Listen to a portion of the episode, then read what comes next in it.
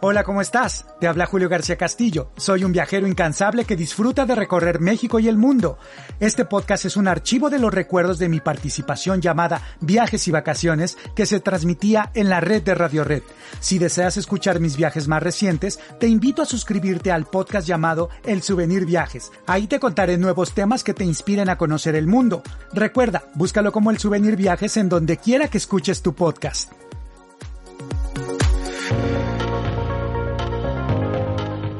Viajes y vacaciones en la red de Radio Red.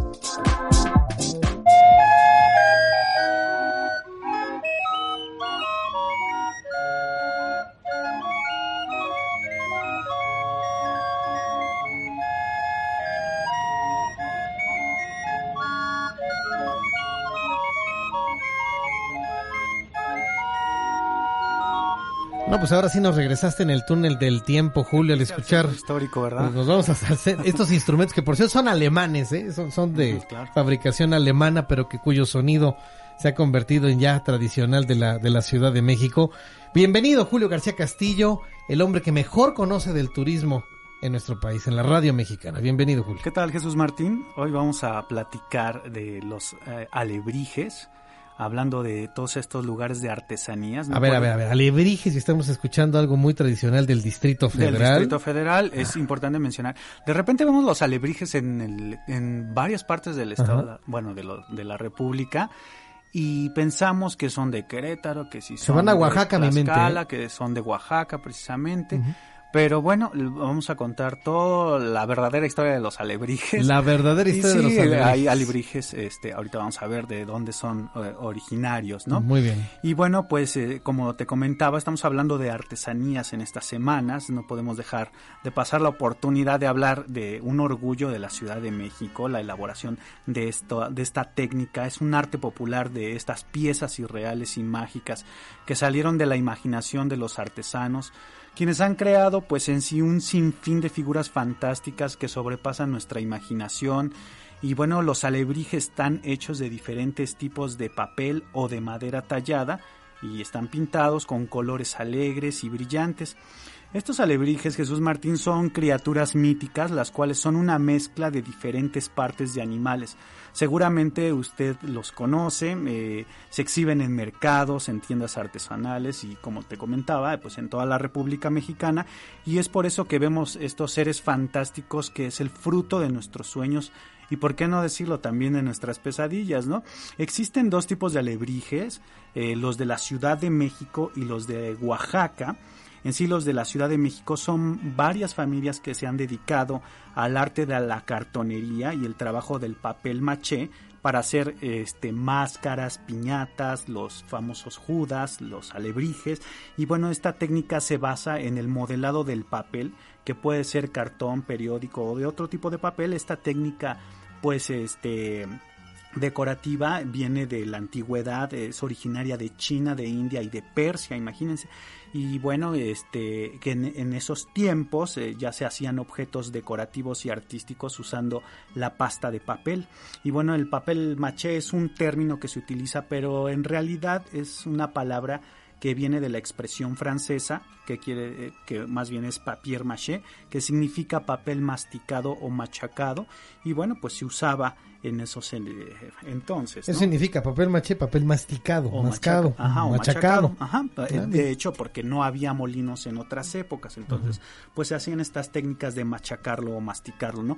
Y bueno, Jesús Martín, los alebrijes son una variación de la cartonería, es una artesanía inventada por Pedro Linares en 1936 en, aquí en la Ciudad de México.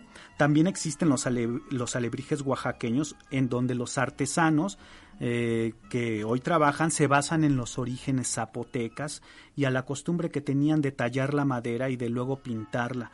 Los diseños fantasiosos de los alebrijes oaxaqueños copiaron eh, los alebrijes de la familia Linares y bueno las figuras de madera las de Oaxaca se extraen de las ramas de los árboles de copal que se recolectan día con día en, en la montaña ya que la madera se debe de tallar cuando está verde y bueno, con la ayuda de machetes y navajas se hacen estas caprichosas figuras de acuerdo a las ramas, ¿no? Y bueno, en Oaxaca existen dos poblaciones dedicadas a la producción de alebrijes, que es San Martín Tilcajete y San Antonio Arrazola. Bueno, pero hablemos de cómo se logró esta artesanía en base a un sueño, Jesús Martín, un sueño hecho realidad. Imagínense, Pedro Linares comenzó como un artista cartonero, vivía en el centro de la Ciudad de México, atrás del mercado de la Merced y de Sonora, eh, por la colonia Balbuena.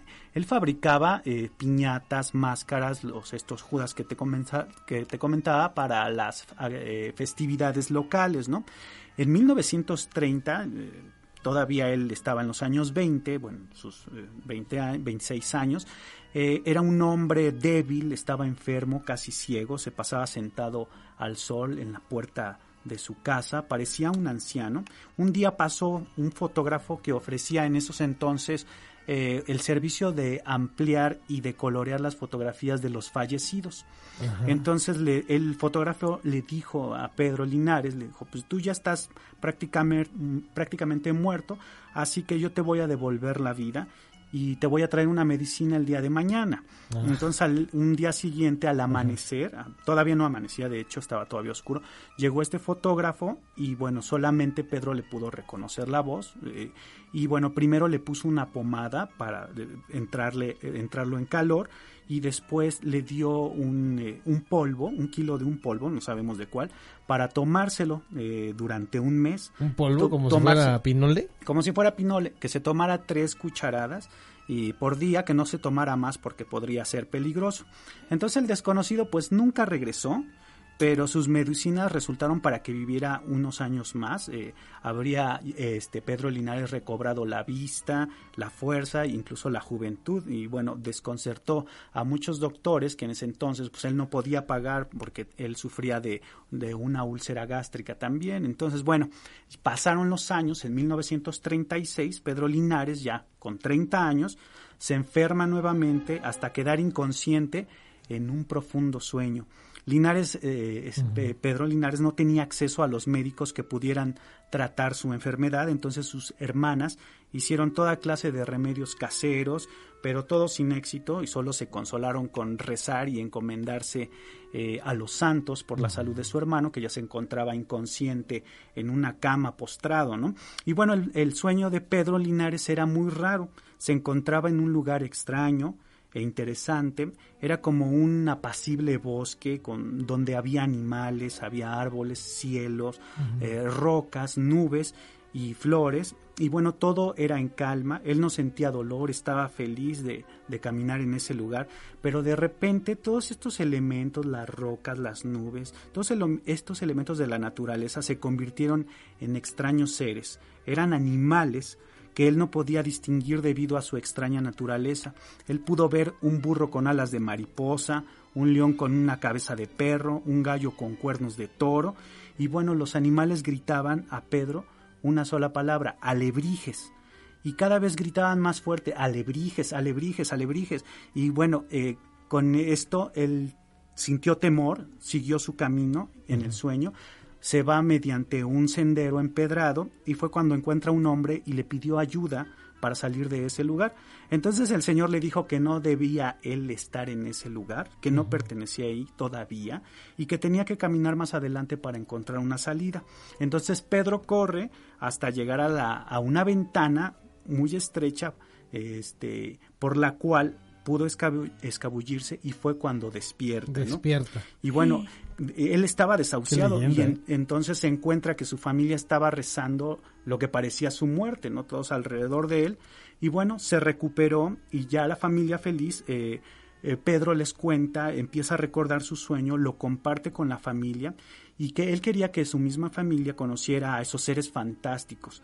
Entonces, como todo cartonero de oficio, pues decide tomar un papel, moldear una figura y pintarla y, hacer este tipo de, de, seres mitológicos que estaban en sus sueños y así le dio vida a los alebrijes. A ver, esto es muy interesante. Entonces, lo que nos estás diciendo a través de esta muy interesante leyenda es que los alebrijes no son otra cosa más que seres extraídos del inframundo del otro lado después de la de la, de la muerte, muy probablemente, ¿no? Muy probablemente, y es su forma de expresarlo, ¿no? De cómo él lo concibió en ese momento y de cómo él salió de ese sueño para convertir en realidad eh, su trabajo, ¿no? De hecho, este trabajo lo mostró a mucha gente, a mexicanos, a extranjeros, eh, y bueno, estas figuras fueron descubiertas por algunas personas que eran sus clientes, eran maestros en la pirotecnia. También llegó, por ejemplo, una cineasta, Judith Bronowski, que hizo un documental que ella misma produjo y dirigió acerca de la historia de los alebrijes y de Pedro Linares, y fue así como se dieron a conocer a nivel mundial. Ya para el 1970, Pedro y su hijo viajaron a Oaxaca para ver que había ya artesanos oaxaqueños que habían hecho lo mismo con madera, pero inspirados en las figuras que Pedro Linares había soñado, ¿no? Entonces, era una copia, pero este pero bueno, dándole su reconocimiento, ¿no? Y pensé que estaba al borde de la muerte este hombre. Exacto, y bueno, Pedro conservó estas tradiciones que sus padres, que sus abuelos le habían heredado.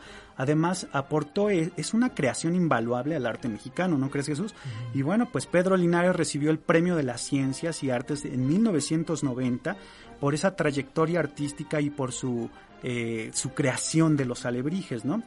Él trabajaba, imagínate, jornadas de 16 horas todos los días, hasta que un día antes de su muerte, este, pues eh, deja de trabajar. Él fallece un 26 de enero de 1992 a los 86 años. Y bueno, sus tres hijos y nietos continúan con esta tradición de elaborar esta artesanía maravillosa.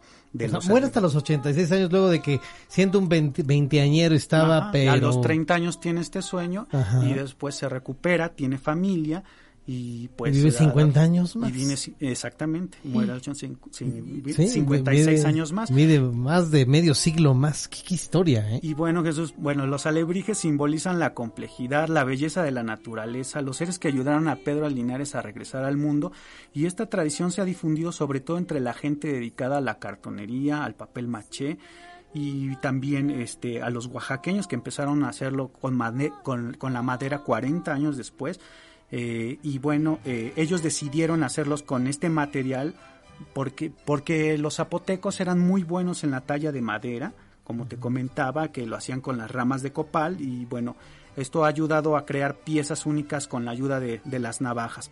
Entonces, eh, estimado público, los alebrijes son representaciones de animales imaginarios, irreales, mágicos.